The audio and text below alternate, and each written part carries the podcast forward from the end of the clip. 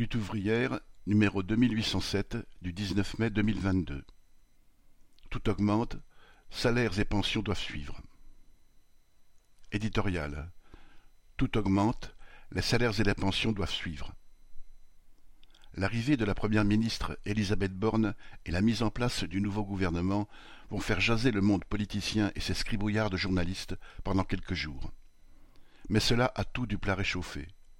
Quelle que soit la sensibilité politique de tel ou tel ministre, ces sous-fifres serviront les capitalistes, quoi qu'il nous en coûte à nous, travailleurs. Alors, le plus important n'est pas ce qui se passe à Matignon. Le plus important est ce qui se passe du côté des rayons de supermarché et des prix affichés à la pompe à essence.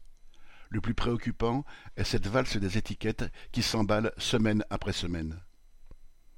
Pour faire passer la pilule, nous avons maintenant droit, à chaque journal télévisé, à une petite leçon de consommation. Comment consommer malin? L'astuce pour réduire le prix du chariot, l'appli pour chasser les promos, les vertus de l'achat en gros et du stockage, les avantages du covoiturage ou du vélo. Oh, le gouvernement et ses perroquets ont des idées pour que nous nous serrions la ceinture. Le problème, c'est que bien des gens le font déjà. Et quand le kilo de tomates peut atteindre cinq euros, quand le prix de l'huile ou du poulet double, il n'y a pas d'astuce qui tienne. Il faut se priver. C'est une catastrophe pour des millions de personnes, et cela le devient pour des millions d'autres. Quand les politiciens et les économistes nous disent que le pire est à venir, il faut les croire. Tout se conjugue pour aggraver la crise. Les conséquences économiques de la guerre en Ukraine, les confinements en Chine, les phénomènes de sécheresse aux quatre coins du monde, tout cela sera prétexte aux spéculateurs pour s'en mettre plein les poches car les prix n'augmentent pas tout seuls. Une fraction de la classe capitaliste en est à l'origine. Le tournesol vient certes de Russie et d'Ukraine, mais c'est avec les récoltes de l'an dernier, bien avant la guerre, qu'a été fabriquée l'huile qui vient d'augmenter de 40%.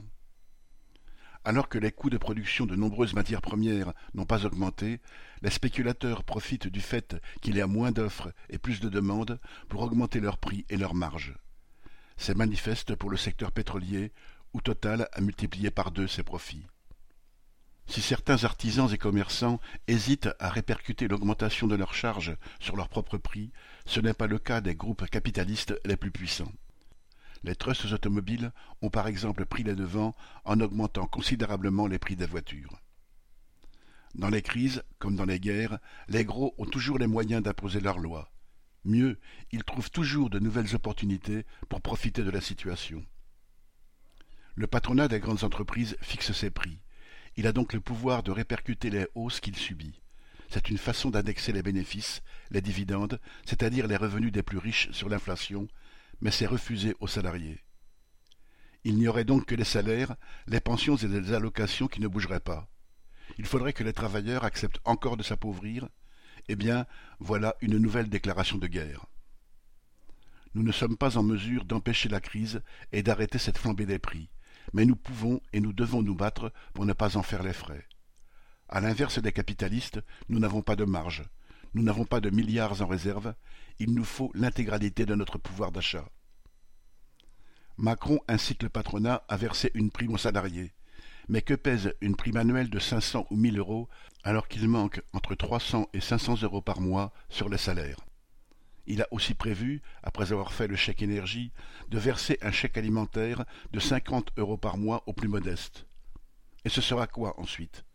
Des tickets donnant droit à une baguette par jour pour s'assurer que tout le monde a sa ration de pain? Cette politique de l'aumône est un pis-aller pour nous détourner du combat nécessaire, l'augmentation générale des salaires en proportion des prix. Des travailleurs s'organisent dans de nombreuses entreprises pour revendiquer des hausses de salaire correspondant à l'inflation. Ici ou là, ils revendiquent 200, 300 euros d'augmentation. Plusieurs de ces grèves, notamment celles des ouvriers de Forestia dans le Doubs ou des salariés de Toré près de Lyon, ont réussi à arracher des augmentations conséquentes. C'est cette voie qu'il faut suivre. Bulletin d'entreprise du 16 mai 2022, Nathalie Artaud.